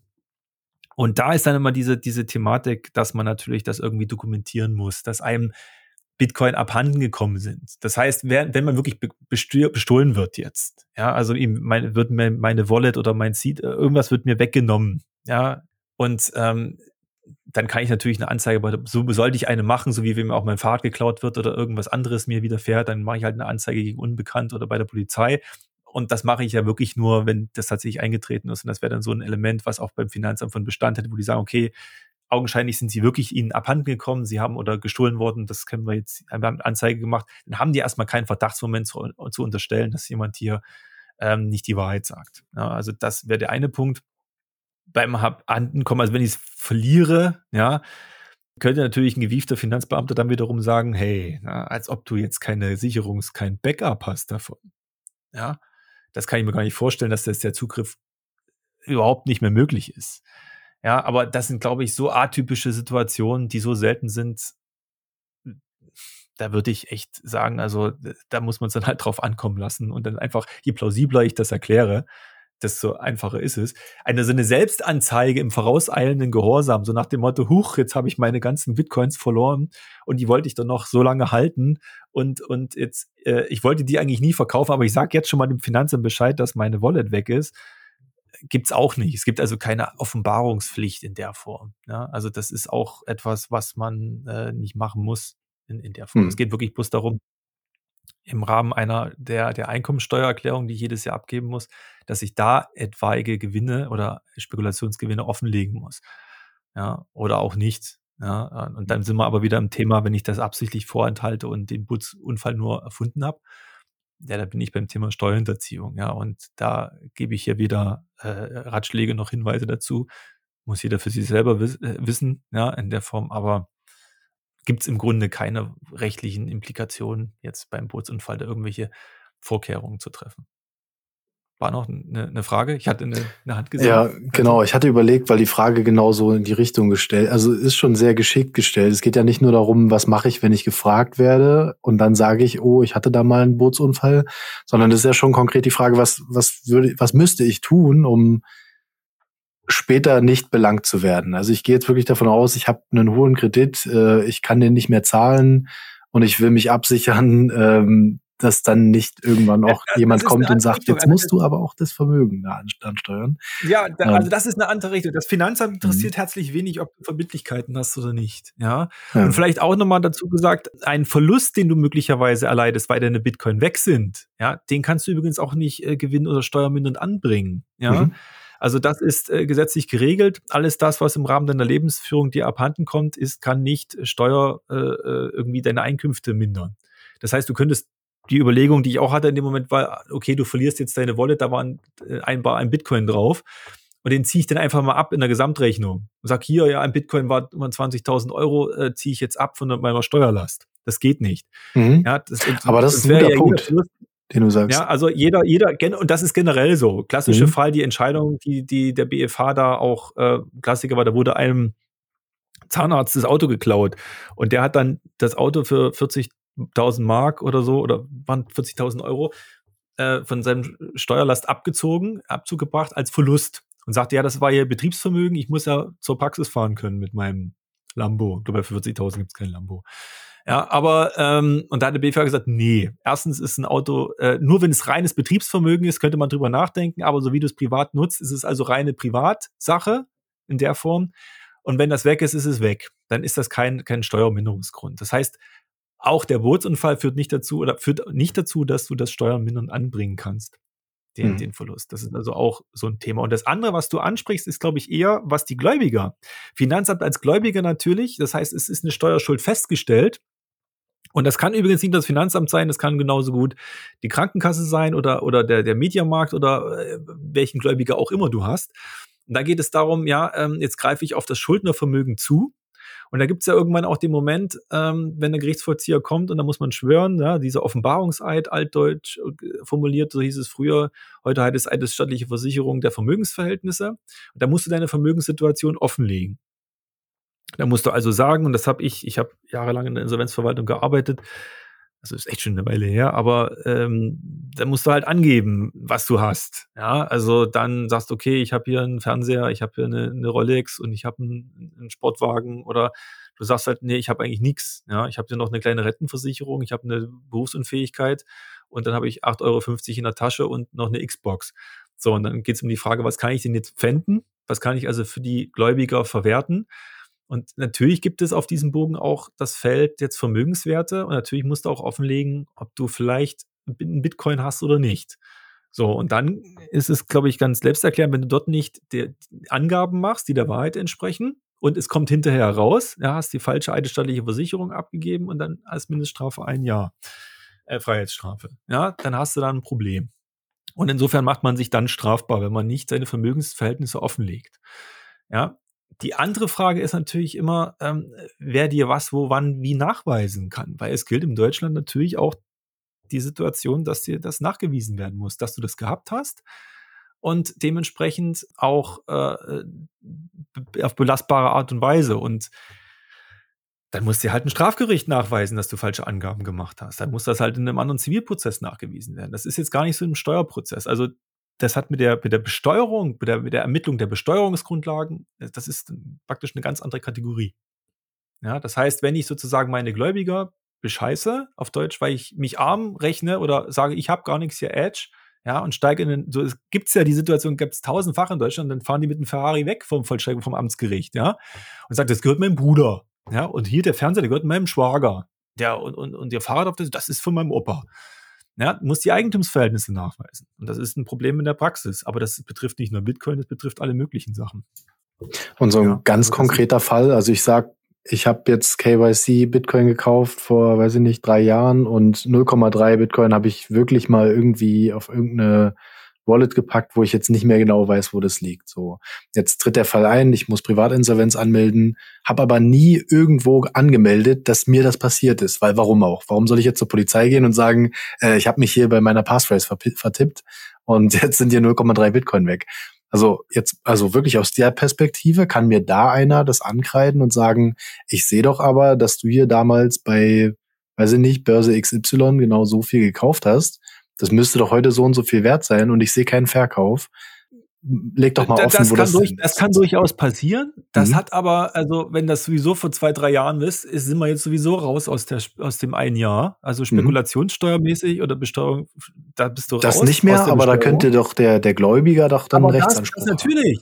Das mhm. passiert aber tagtäglich. Ja, Also das mhm. muss jeder für sich selber wissen, ähm, ob, ob, ob man das macht, ob man, aber wenn es tatsächlich der Fall ist und du nicht mehr darauf verfügen kannst, und das wirklich weg ist, ja, dann muss ja auch erstmal das Gegenteil bewiesen werden. Also nur unterstellen, also rein zivilrechtlich unterstellen und strafrechtlich unterstellen, ja, das, das stimmt nicht, das geht nicht so einfach. Das heißt, ich ja, müsste nicht. Anhaltspunkte. Du musst ja. es ermitteln. Und da gibt's auch, und das habe ich selber auch schon gemacht, also nicht im privaten Bereich oder im beruflich, dass du sogenanntes Asset Tracing machst, dass du einfach rausfindest, wo sind Vermögenswerte hin, wer hat die jetzt? Und da gibt es Detekteien und ich kann mir gut vorstellen, ich glaube, da gibt es auch äh, in Österreich so, eine, so ein Startup oder so einen Spezialisten, die das machen.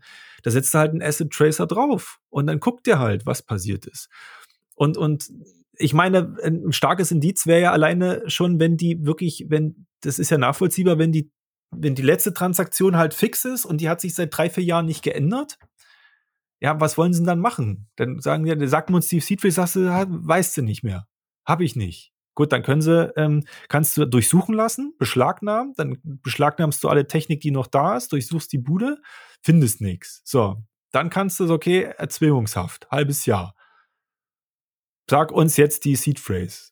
Ja, gab es schon mal so Fälle, wo dann einfach die Staatsanwaltschaft das gemacht hat. Ich glaube, hier in Dresden gab es sogar auch einen Fall, der hat nach einem Tag, zwei Tage Erzwingungshaft, ist ihm wieder eingefallen. Da ging es aber, das war nicht die mhm. sondern halt eben das Passwort. Ups, ach, ich weiß jetzt doch, wo es ist, ja?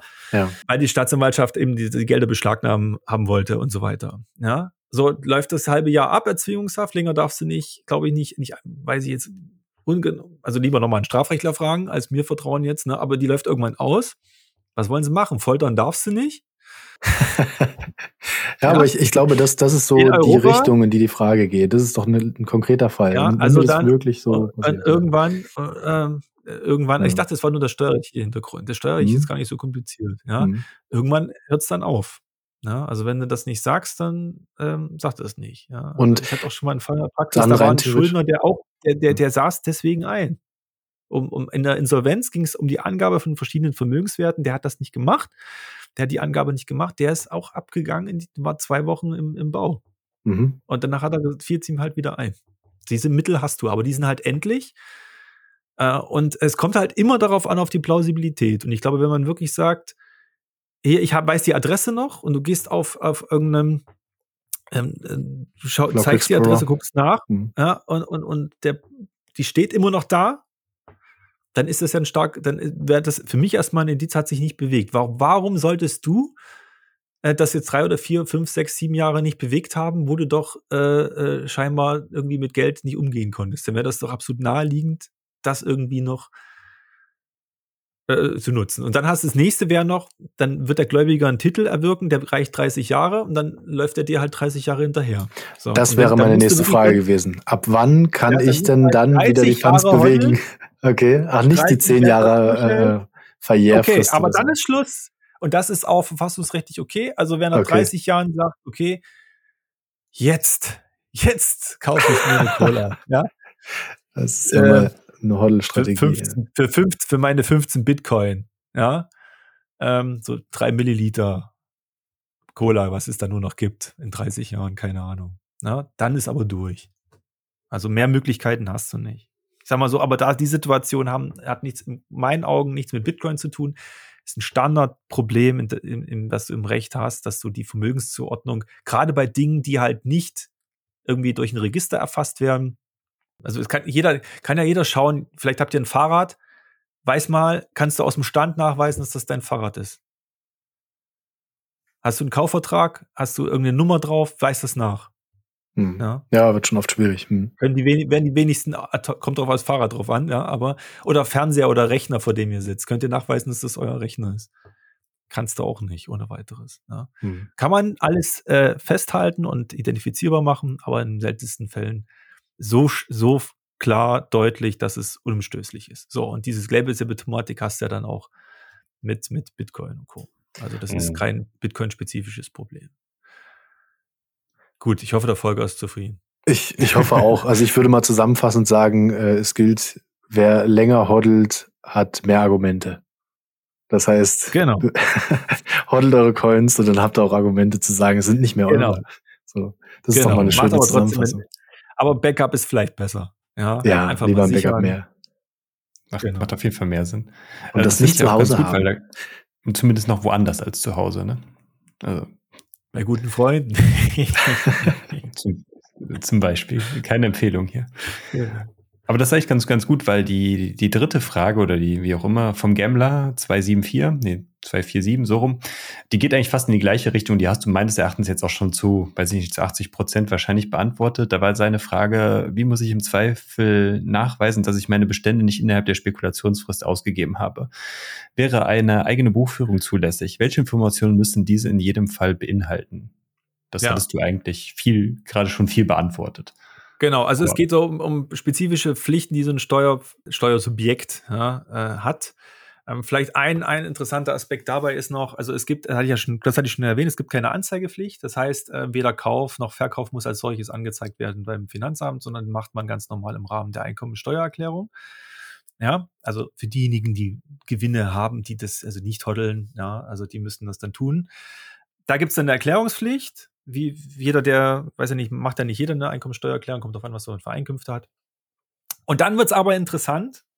Ähm, es kommt natürlich darauf an, ähm, woher du deine Coins hast. Denn wenn du die beispielsweise aus, aus, aus Pool Mining hast, und das habe ich bloß mal so jetzt, äh, äh, werfe ich jetzt mal so in den Raum, dann ergeben sich womöglich Sonderpflichten, da gibt es nämlich eine Anzeigepflicht. Weil, und die Begründung ist cool, finde ich als Jurist, als Bitcoiner wahrscheinlich dann als Miner schlecht. Wenn man einem Mining Pool mitmacht, dann wird das eingeordnet, ist ja, schließt man sich ja zusammen mit mehreren Minern, ja, also sinngemäß rechtlich, also wie gesagt, wirtschaftlich betrachtet wieder, was der Steuer, äh, was der Bundesfinanzhof wieder machen würde. Und diese Miner bilden, die bilden ja eine Zweckgemeinschaft, denn gemeinsam meinen erhöht deren Erfolg. Ja, und das ist genauso, wenn wir drei jetzt einen Currywurst-Stand aufmachen weil wir einfach gemeinsam mehr erreichen können. dann bilden wir eine Personengemeinschaft, einer vielleicht eine Handelsgesellschaft. Da sind wir eine Personengesellschaft. Und die ähm, ist eine andere Steuerkategorie dann auch. Ne? Sind zwar transparent, aber sei es drum, erstmal insbesondere Umsatzsteuerpflicht spielt eine Rolle, beim Mining jetzt vielleicht erstmal sekundär. Aber die Miner sitzen ja nicht alle in Deutschland, sondern die sitzen ja teilweise im Ausland. So, und dann kann man überlegen, ob das vielleicht eine ausländische Personengesellschaft ist. Ja. Und diese ausländische Steuer äh, Gesellschaft, die ist nämlich anzeigepflichtig.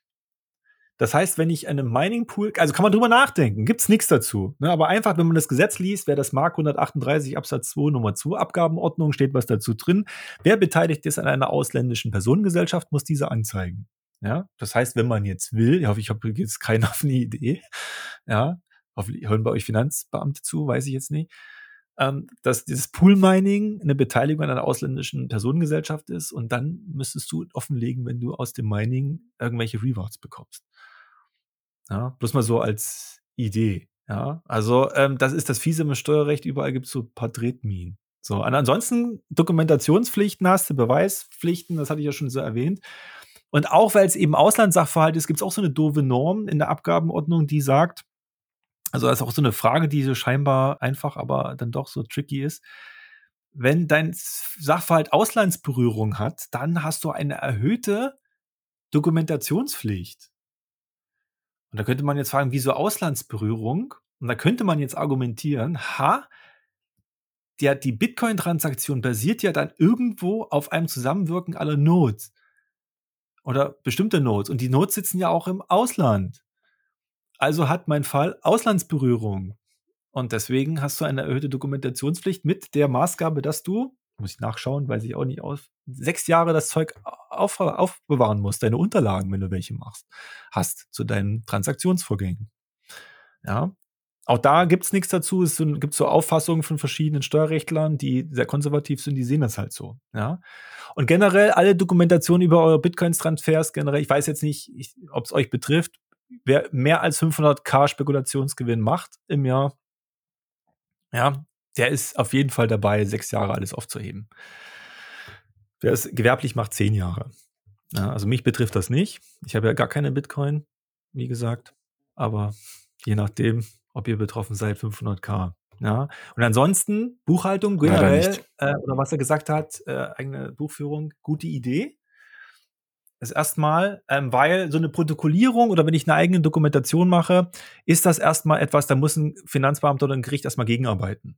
Ja, kennt ihr vielleicht auch in anderen Zusammenhängen so ein Gesprächsprotokoll machen, Gedächtnisprotokoll, irgendwie so ein, ich mache so ein Vermerk. Einfach, das erhöht die Glaubwürdigkeit. Ja, also das gibt erstmal, da ist, ist generell so. Es gibt aber einen, Also man kann zum Beispiel auch Screenshots machen oder sowas von Transaktionen. Muss man natürlich schauen, wo man die abspeichert und dass da nicht zu viele Informationen drauf sind. Man kann das also also ähm, auch relativ ausführlich dokumentieren. Ich glaube, so ein gesundes Mittelmaß kommt auch auf die Summe drauf an. Ist da notwendig, sollte man sich aber nochmal beraten lassen vom Steuerberater der Wahl. Ja, es gibt einen, einen Kollegen aus bei mir aus dem, um, nicht Umkreis, aber aus der, von der Zunft, der ist der Auffassung, dass Excel-Tabellen nicht ausreichen würden. Ich würde sagen, Excel-Tabelle wäre gut. Auf jeden Fall erstmal anfangen, wenn man das so will. Oder kann man auch handschriftlich, sei es man seine Transaktion einfach sich notiert, ja, ob das nun gut ist oder nicht für Thema Datenschutz oder dass jemand anderes rankommt. Aber ich meine, ähm, bei normalen Transaktionen, schon, man hat ja okay, immer den, den, Bezug, ne? Man hat ja immer den Bezug auf sein Konto. Also selbst bei No KYC ähm, hast du ja oftmals die Kontobewegungen als Backup. Das Schwierige ist tatsächlich nur, wenn du anfängst, dann äh, Produkte zu veräußern oder, na gut, da wird sowieso schwierig, aber ich sag mal, wenn du jetzt auf einem Meetup Bitcoin erwirbst, irgendwie in Cash, dann macht es wahrscheinlich Sinn, das nochmal irgendwo sich niederzuschreiben und zumindest mal nur, dass man für sich auch weiß, welches Datum, wann hat sich das bewegt, wohin. Dann kann man da wieder anhand der Adressen vielleicht richtig. nachweisen, was man gemacht richtig, hat. Richtig. Ja, nur so, um so eine Empfehlung zu haben. Ich würde jetzt mal Schlussfolgern, macht das schon Sinn? Weil je öfter man das tut, und gerade bei No KYC, wenn du dann kleine Summen irgendwie bewegst, dann wird es wahrscheinlich schwierig zu gucken, was habe ich denn vorletztes Jahr eigentlich wann gekauft, wenn mal jemand danach fragt. Ja. Aber auch bei so Peer-to-Peer-Exchanges, äh, sowas wie Robustats oder BISC, gibt es halt auch Reports oder so äh, Ex sagen, Exporte, ja. die mhm. man dann rausziehen kann, wo die Transaktion dann drin steht. Und das ist dann im Endeffekt dann die Basis, die dann, was dir dann eine zentrale Börse zur Verfügung stellt, das Pendant dazu. Also, okay. Genau. Das gibt's da auch. Wollte ich auch gerade sagen, es gibt sicherlich Commons Wallet, je nach Wallet, was man, welches man benutzt, hat man ja auch die Möglichkeit, ein paar Daten rauszuziehen und die Dokumentation zu haben. Und das kann man ja auch und die Empfehlung finde ich gut für sich selbst. Ähm, es kann ja immer sein, dass man nicht nur einen Bootsunfall hat, sondern vielleicht auch vom Bus überfahren wird. Und dann ist es vielleicht einfach für seine Nahestehenden oder Hinterbliebenen ganz sinnvoll, wenn die einen Überblick haben. Ist ja auch so ein eigenes Thema, ein wichtiges Thema, finde ich auch, dass man darüber sprechen muss. Es nützt ja nichts, äh, wenn es dann der, der, wenn man wirklich dann der ewige Hodler bleibt äh, und dann den Staffelstab nicht übergeben kann. Ja, und von daher ist so eine Dokumentation einfach der Vermögenssache. Ich glaube, hatten wir auch, weiß ich in der anderen Folge auch mal das angerissen ja, äh, dass man Lebenspartner, äh, seinen, seinen Ehepartner mitnimmt, auch für, mit Richtung Kinder oder sonst die Eltern. Kann ja immer was passieren. Ja, hm. Und ähm, dass man da einfach eine Dokumentation Wichtiger hat, auch für die. Er fragt ja noch konkret, nichts, aber, er fragt ja. noch konkret, was, welche Informationen sollten drin sein. Also ich rein als Laie würde ich sagen, Adressen sind sehr wertvoll, weil sie eben für immer in der Blockchain stehen. Genau. Das heißt, da kann ich ein bisschen was nachweisen. Was, was noch? Also, ist sagst ja drin, das heißt, Datum mhm. braucht man dann nicht großartig. Stimmt. Ja. Genau. Beträge sind auch in der Transaktion mit enthalten. Also eigentlich reicht wahrscheinlich der Bezug auf die Transaktion und mhm. da ist dann im Endeffekt ja dann auch fast jede Information enthalten, außer vielleicht dann, ja, was man vielleicht noch vermerken sollte in irgendeiner Form, ist dann halt der Kaufzeitpunkt, dann, dass man da halt vielleicht ermittelt, äh, je nachdem, es gibt ja dieses First in, First out, dass man da halt immer schaut, dass man genug wenn man quasi seinen Bestand als Gesamtbetrachtung nimmt, dass man da immer noch genug bei Veräußerungen außerhalb der, also größer als ein Jahr besitzt, damit man mhm. da nicht irgendwie mit, mit seinem Gesamtbestand an irgendeiner Stelle durch irgendeine Veräußerung äh, unter das eine Jahr fällt, weil man dann mehr veräußert, als man eigentlich wollte vielleicht. Dass man da so einen Überblick für sich halt hat, wenn man viele kleine Transaktionen hat. Richtig, das ist auch so ein Punkt, da kommen wir vielleicht auch noch, wenn wir noch Zeit haben. Aber ich glaube, okay, zu der Frage, glaube, das haben wir ganz gut erschlagen, oder? Also ich meine, das passte wirklich zu dem, was wir davor schon hatten, deswegen haben wir die auch noch mit hochgezogen. Genau. Dann haben wir die nächste Frage äh, von Bitcoinier, at Bitcoinier mit zwei E 21. Wie muss ich rechtlich damit umgehen, wenn mir jemand anonym Bitcoin schenkt? Darf ich es behalten? Muss ich es melden? Und gibt es dabei bezüglich der Steuern den Freibetrag von 50.000 Euro im Jahr? Das ist auch eine schöne, dankbare Frage. Also erstmal auch vielen Dank dafür. Die beinhaltet auch wieder unheimlich viele Aspekte. Also zurücklehnen, ähm, weil sie mich ähm, im Grunde drei Elemente enthält. Das erste ist die Anonymität. Ja, und die Auswirkungen aufs Recht. Und dann hat man das Thema Schenkung. Darf ich es behalten? Ja, so eine eigentumsrechtliche Frage und dann das Thema Steuern. Ja, und bei allen gibt es jetzt wieder unterschiedliche Sachen anzumerken. Ja, also ich würde erstmal damit anfangen, darf ich es behalten? Also die eigentumsrechtliche Fragestellung, die damit einhergeht, was ist, wenn mir jemand Bitcoin schenkt? Ja, dann ist das erstmal eine Schenkung. Da gibt es aus juristischer Sicht erstmal was ganz Interessantes festzustellen, nämlich, dass die Schenkung von Bitcoin rechtlich keinerlei Probleme herbeiführt, im Gegensatz zum Kauf von Bitcoin. Oder wenn ich mit Bitcoin etwas kaufe. Das hat den Hintergrund, dass der Kaufvertrag im deutschen Recht nur über bewegliche Sachen möglich ist. Und Rechte kann ich kaufen, wie Patentrechte oder Lizenzrechte oder sowas. Aber Bitcoin ist, gibt ja weder Rechte noch ist es eine körperliche Sache. Das sind ja elektronische Daten vielleicht oder was auch immer, will ich jetzt mal offen lassen. Deswegen gelten die Kaufregeln nicht, darum findet der Tausch Anwendung. Das heißt, wenn tausche ich Sachen aus. Das hat man bei der Schenkung nicht, weil bei Schenkung geht es bloß darum, dass du das Vermögen des anderen mehrst. Da passt übrigens wieder schön die die äh, Rechtsprechung vom BFH auch mit rein. Die ist also stimmig, weil er sagt, es geht ja nur um einen Vermögensvorteil, den ich dadurch erlange. Und den erlange ich ja dadurch ohne weiteres, wenn ich möglicherweise Bitcoin, wenn das im Wert steigt, rein ökonomisch betrachtet. Also ist erstmal Bitcoin, erste Feststellung, kann Schenkungsgegenstand sein. Und wenn mir jemand Bitcoin schenkt, dann kann man sie natürlich behalten. Es gibt erstmal kein Problem damit schenkungsrechtlich und auch nicht mit der Anonymität. Denn das deutsche Recht setzt nicht voraus, dass du deine Vertragsparteien oder dass sie sich identifizieren oder identifizierbar machen. Also die, die, die, ein Wirksam, Wirksamkeitskriterium ist es nicht. Es gibt nur ein paar Ausnahmen, die hat der Staat so festgelegt. Beispielsweise, ich kaufe ein Grundstück, ja, dann muss es identifizierbar sein, weil der Eigentümer muss ins Grundbuch eingetragen werden. Ja, oder du kaufst einen GmbH-Anteil, der muss auch zum Notar gehen, muss auch identifizierbar sein, weil da muss auch festgeschrieben werden, wem gehört der Geschäftsanteil. Das kommt ins Handelsregister.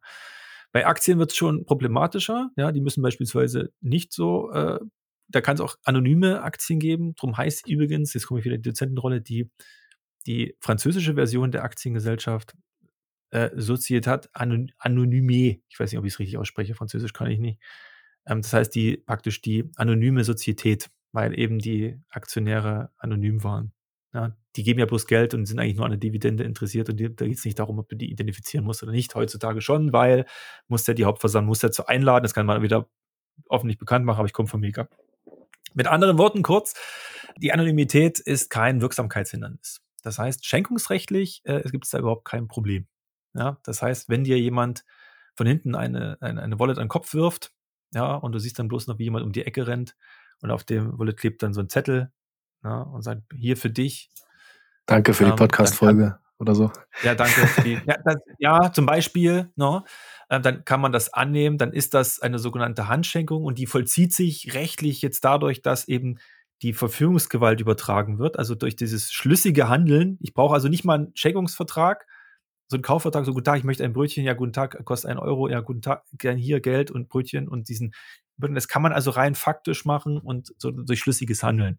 Und das passiert auch in Deutschland ziemlich oft, anonyme Schenkungen. Ja, also hier, ich glaube, in, in Görlitz, hier ist bei mir um die Ecke in Dresden, da kriegt, glaube ich, die Stadt oder irgendeine Institution kriegt hat eine ganze Zeit immer pro Jahr äh, irgendwie so einen Geldbetrag bekommen, das seit Jahren von einem anonymen Spender. Und es gibt auch die, das, das ist ein generelles Thema, gibt sogar eine Studie, ja, in Vorbereitung auf die Sendung, kann ich, können wir vielleicht noch verlinken, den Link habe ich da, ich habe es aber nicht weiter vertieft, dass es ein großes Bedürfnis gibt für Leute, die was Gutes tun wollen, anonym zu bleiben.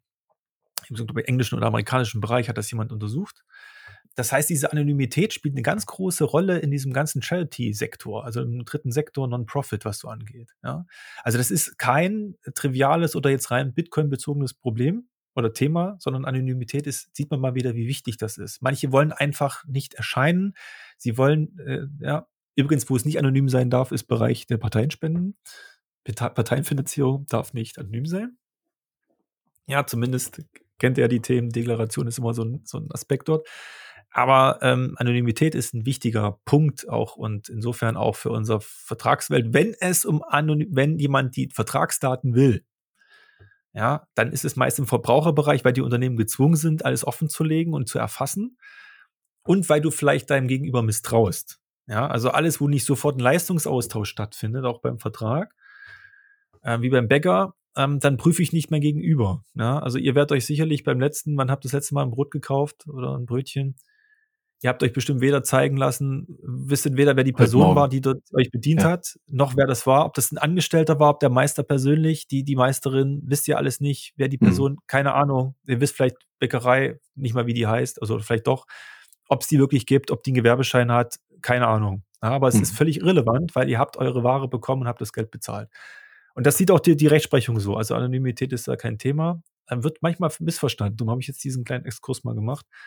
Ähm, ist also auch, ob ich einen schriftlichen Vertrag brauche oder sowas, hängt damit zusammen. Das ist eigentlich, jeder ist sich selbst, für sich selbst verantwortlich. Und wenn man einen Vertrag braucht, dann macht man einen.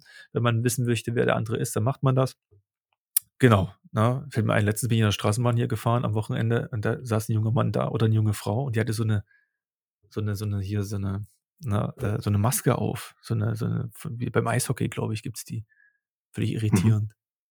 Mhm. Ja. Seht ihr, ich bin jetzt noch irgendwie traumatisiert. Was diese, Jugend, diese Person damit ausdrücken wollte, weiß ich nicht. Äh, Sei es drum. Ja, also erstmal kann man ihm sagen, äh, wie gehst du damit rechtlich um, wenn dir jemand Bitcoin schenkt? Nimm sie, bitte. Ja, also gern annehmen, gar kein rechtliches Problem. Es gibt auch kein GWG-Problem, also so Geldwäsche-Thematiken. Es sei denn, man ist ein Geldwäsche-Verpflichteter. Das heißt, wenn du der Bank jetzt was schenkst, dann wird es problematisch, beziehungsweise alles, was im, in diesem im Thema Geldwäsche, gibt es einen spezifischen Katalog.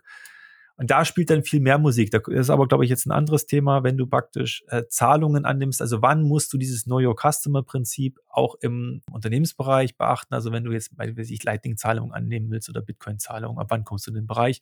Nämlich sogenannte Güterhändler fallen, sind mit verpflichtet nach den Geldwäschevorschriften in Deutschland. Und die müssen dann identifizieren, woher das Geld kommt. Aber das ist bei einer Schenkung nicht der Fall. Die unterfällt also auch im Privatbereich, ist man nicht GWG-Verpflichteter. Ja, wenn dir aber jemand sagt, ich schenke dir nächste Woche meine Bitcoin, dann ist es wichtig, mit dieser Person sofort zum Notar zu gehen und dieses sogenannte Schenkungsversprechen äh, notariell zu beurkunden, weil sonst ist es nicht wirksam. Ja, also ist ein Unterschied. Also wenn Bitcoin schenken anonym, dann gerne jetzt sofort. Aber wenn es versprochen wird, geht ja auch. Man kriegt dann so einen komischen Anruf mit so einer einem Stimmverzerrer übers Telefon, ich will dir 1000 Bitcoin schenken.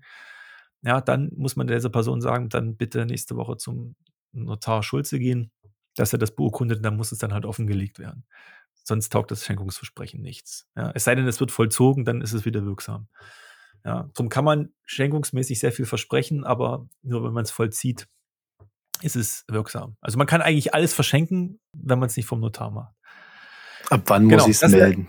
Was wäre so die äh, nächste Genau, und der Notar meldet das dann und dann kommen wir jetzt zu der steuerrechtlichen Einordnung, also nachdem wir das gemacht haben, steuerrechtlich sieht es natürlich anders aus. Ja, und da haben wir im Gegensatz zum Thema, ich kaufe mir ein paar Bitcoin und verkaufe die dann wieder, gibt es eine Anzeigepflicht. Da muss man natürlich sagen, wenn ich Bitcoin geschenkt bekomme in einer gewissen Anzahl, ich sag mal so, und da sind wir jetzt momentan schon bei der Tendenz, ein Bitcoin reicht, dann bin ich äh, gegenüber dem Finanzamt anzeigepflichtig. Weil wir in Deutschland das schöne Erbschaftssteuer- und Schenkungssteuergesetz haben. Ja, nicht Schenkungssteuer, sondern Schenkungssteuergesetz. Und das regelt den Vermögenserwerb, den unentgeltlichen Vermögenserwerb. Das heißt, ich bekomme etwas durch Erbschaft primär oder eben durch Zuwendung unter Lebenden. Und das ist eine Schenkung. Und da auch, weiß nicht, wo die 50.000 herkommen, gibt es leider nicht 50.000 Freibetrag, sondern alles, was nicht mit dir verwandt ist oder mit euch in irgendeiner Form, ja, ähm, fällt in die Kategorie 20.000 Euro Freibetrag und das für zehn Jahre. Ja, alles, was da drüber wow. ist, ist anzeigepflichtig. Muss also offengelegt werden. Ja, und demzufolge, ja, natürlich, wenn ich ein Bitcoin geschenkt bekomme, ein, ich weiß nicht, wo wir gerade sind, 21, 22.000 Euro. Ja, so die ja, Dreh. Mhm. Wird, wird, wird es auf, ja. jeden Fall, auf jeden Fall reißen dann. Ja, um mal so einen Witz zu, zu klauen von, von Daniel Wing, ja, ist ja fast jetzt so ein Stablecoin geworden, ja, im Grunde. Ist also anzeigepflichtig und es gibt auch eine Steuererklärungspflicht. Man muss dann, das hat also nichts mit der Einkommensteuer zu tun, sondern da gibt es einen extra, extra Bogen dann dafür. Und dann muss das auch dann äh, dementsprechend dargelegt werden. Und das wird noch übler. Steuerschuldner für die Schenkungssteuer sind sowohl als auch, also sowohl Beschenkter als auch Schenker. Ja, Also dem Staat ist das egal, woher die Steuer kommt, Hauptsache sie kommt. Na? Das heißt, wenn ich in einem, über mehr einen Bitcoin geschenkt bekomme, dann habe ich äh, steuerrechtlich so ein paar Hürden zu umschiffen in der ganzen Thematik. Und das ist insofern, ja, nicht zu ändern. Ja. Ne? Und da, also ich habe auch so die, die, was ich zumindest mitbekommen habe, auch als, als Reaktion übrigens mal auf unsere eine Sendung, hatte ich dann auch so das Thema, ähm, dass man einfach seine Bitcoins, dass man seinen Lebensgefährten, Lebensgefährtin partizipieren lassen will, davon, wie kann ich denn das bewerkstelligen? Und da sind wir in der Tat bei diesem Schenkungsthema. Ne? Also das ist teilweise, je nachdem, wie viel man hat, da kommt man halt in Regionen, wo es halt so ein Steckungsvorgang ist. Und alles, was man insbesondere mit dem Ehevertrag noch machen will oder sowas, kommt das alles in die Bewertung mit rein. Ich muss es ja dann, wenn ich es wirklich transferieren will, offenlegen und absichern, also Familienabsicherung, das ist, glaube ich, ein ganz wichtiger Punkt, übrigens vielleicht auch mal so als Feedback, was ich noch bekommen habe, dass das auch so ein wichtiger Punkt ja, guter Punkt ist. Dass das komme ich halt nicht rum. Es gibt halt auch kein, nicht wirklich eine Gestaltung. Ja, also ähm, ich lasse es im Bad liegen und meine Frau findet es dann und sagt, wo kommt denn das her? Das ist alles Quark. Ja, also ja, das lohnt, glaube ich, wenn man ein, wenn man, es lohnt erst ab 1000 Bitcoin auf der Wallet. Da würde ich es, glaube ich, riskieren dass ich dann in ein Land abhauen kann, das nicht auslieferungspflichtig ist. Dann lohnt das. Aber ansonsten, ansonsten, ja, kommt man da nicht rundherum. Du sagtest genau. anfangs bei Nicht-Familienangehörigen. Was wäre der Unterschied, wenn es jetzt ein Familienangehöriger ist? Ähm, dann, dann ist es bloß nicht mehr Schenkung. Dann ändern okay. sich die Freibeträge. Ja, dann ja. Äh, erhöhen die sich, habe ich jetzt alle nicht parat. Könnte man schauen, das steht im 1516 Erbschaft, Steuer und Schenkung Gesetz, Steuergesetz. Mhm steht das. Okay. Ich glaube, Kinder ja. und Ehepartner so wie Ja, Enkel, Oma, Tante, je nachdem alles. Genau. Ja, das gibt so Stufen, so genau. verschiedene Steuerklassen, nicht zu verwechseln. Je näher, je näher, desto höher. Genau, mhm. ja, also nicht zu je verwechseln mit den Steuerklassen, die wir so kennen von der Einkommensteuer, sondern gibt es eigene mhm. Steuerklassen. Ja, aber das, was du gerade gesagt hast, diese 20.000 Euro auf zehn Jahre gerechnet, das macht ja dann äh, in gewissen wenn das halt gewisse Beträge dann halt im Laufe der Jahre halt macht, macht es ja dann auch extrem schwierig, sowas nachzuweisen, weil irgendwann, wenn man, wenn man weiß ich nicht, jedes Jahr von irgendjemand zweieinhalbtausend Euro bekommt, dann reißt man ja unter den zehn Jahren die 20.000 Euro in Bitcoin umgerechnet. Und das müsste man, das wäre ja dann auch anzeigepflichtig dann im, was ist das dann im achten Jahr oder so. Naja, also da gebe ich jetzt mal hier die, die, die Farbe bekennen. Es, ad, ad, ad hoc aus der Hüfte wüsste ich es jetzt nicht. Es gibt, mhm. äh, also wenn du es jetzt streckst es kommt immer darauf an, oder anders äh, aufge, aufgehangen, die, das Steuerrecht basiert immer darauf, alle Vermeidungs- und Umgehungsgeschäfte werden ignoriert, dann wird insgesamt wirtschaftlich die Betrachtungsweise so angelegt. Das heißt, war es von vornherein der Plan, das gestückelt zu übertragen, dann sagen die, ja, machen die so, ja. Ich weiß nicht, wie man das für die Hörer jetzt darstellen könnte. Ähm, ja, dann äh, dann erfassen die das insgesamt. Ja, dann mhm. hast du vielleicht noch ein Problem, dass du hinterher gesagt kriegst, naja, das war eine, eine Steuerhinterziehung. Ja, wobei Steuervermeidungsstrukturen zulässig sind in Deutschland. Das ist auch vom Bundesverfassungsgericht übrigens festgehalten. Also du kannst Steuervermeidungsstrukturen bauen. Das darf dir nicht negativ ausgelegt werden oder gar bei der Besteuerung keine Berücksichtigung finden. Ja, mhm, okay. aber äh, das heißt aber, wenn man wirklich äh, auch wieder darlegen kann, ich hatte im Jahr eins nur einen Bitcoin dann habe ich halt durch einen Zufall einen neuen Job, hart gearbeitet, dann hatte ich nochmal einen Bitcoin. Dann habe ich das wieder jemandem geschenkt. Und man muss ja immer sagen, es kann ja auch sein, dass das eine, äh, ein, das Kinderheim um die Ecke ist. Ja, es muss, es, ich schenke doch jetzt nicht, ich will da nicht irgendwie was schenken, um, um Steuern zu gehen, sondern vielleicht einfach jemandem was Gutes tun wenn man darum ausgeht.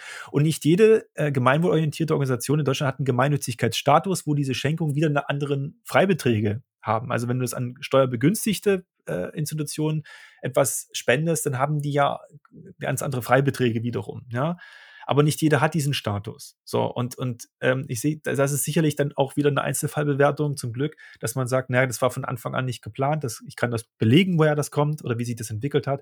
Und das habe ich halt nach und nach gegeben will ich nicht ausschließen, dass es dann halt eine andere äh, Beurteilung erfährt. Ja, aber das ist jetzt aus der Hüfte, dann, das äh, müsste man im Einzelfall, es kommt also drauf an, äh, im Einzelfall nochmal anschauen. Ja, aber wenn ich halt von vornherein stückle und das immer so Scheibchen Salami-Taktikartig übertrage, dann sagt das Finanzamt auch, ja, das ist zu billig. Ja, also das fangen wir mal alles ein. Genau. Sehr gut, perfekt. Hm. Gut, Ja, vielleicht auch noch die ergänzende äh, Sache, das hatte ich mir, vielleicht passt ganz gut. Äh, ich kann übrigens auch Dinge verschenken, deren Eigentümer ich nicht bin. Ja, auch das geht und das passt wiederum schön, da es ja Eigentum an Bitcoin nicht gibt. Nach meiner Auffassung kann man das auch trotzdem verschenken. Das ist für die Wirksamkeit der Schenkung nicht von Relevanz. Passt wieder zu Not Your Keys, Not Your Coins. Also du verschenkst ja nicht die Bitcoin, sondern du verschenkst ja die Keys. Ja, also das wollte Zugang ich dazu. Mal, ja. Okay. auch das ist wieder stimmig, ja, finde ich. Mhm.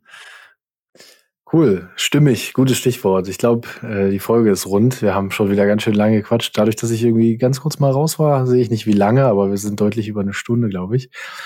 Ja, Markus, äh, vielen Dank, dass du dir mal wieder die Zeit genommen hast, mit uns so ähm, komplexe Sachverhalte zu ergründen. Ich hoffe, euch hat es auch äh, Genüge getan, gerade den Fragestellern, dass wir endlich mal darauf zurückkommen, was ihr gefragt habt. Danke nochmal für die sehr wertvollen Fragen. Und wir haben noch ein bisschen was auf der Liste. Das heißt, ich hoffe, dass du nochmal Zeit für uns hast, Markus, und dass wir uns dann nochmal hören zu dem Thema. Und äh, wie immer ja, ja. gilt dem Gast auch das letzte Wort. Also wenn du jetzt gerne noch was ergänzen möchtest, dann tue dies gerne. Genau, also ich würde mich ja darüber freuen, wenn vielleicht so ein paar Bitcoiner aus München einfach mal zum BFH gehen und da mal ein Blümchen vor die Tür legen und sagen Dankeschön. Schön gesagt. Ja, not your keys, not your coins, sage ich natürlich. Ja, mehr habe ich gar nicht zu sagen. Ich habe genug geredet. Vielen Dank, dass ihr das ertragen habt. Und ich hoffe, die äh, Fragesteller sind auch ein wenig zufrieden. Stimmt. Ja, gerne auch nochmal Feedback, ne? Also von den Leuten, die jetzt geschrieben haben, äh, meldet euch gerne mal dazu. Und sorry, dass es so lange gedauert cool. hat, das war meine Schuld. Ja. Aber wir, wir wollten wir auch die Entscheidung vom BFH abwarten, natürlich. genau, genau. Aber wir werden alle Leute, die die Fragen gestellt haben, auf jeden Fall in dem Tweet verlinken, wenn wir die Folge veröffentlichen, dass die auf jeden Fall merken, aha, hier, wir, wir haben an euch gedacht. Es ist was passiert, endlich. Genau. So, das Obligatorische. Äh, ich hoffe, Ihr folgt und bewertet uns am besten auch in dem Podcast-Player eurer Eltern und Omas, damit wir mehr Aufmerksamkeit bekommen. Ansonsten streamt uns ein paar Satz oder ich habe es eingangs erwähnt, schaut mal auf der Webseite vorbei und äh, spendet mal oder gebt mal das erste Mal ein bisschen Bitcoin aus, probiert euch mal aus. Vielen Dank fürs Zuhören. Ich danke euch und würde sagen, focus on the signal, not on the noise. Macht's gut. Bis dahin. ciao. ciao. ciao.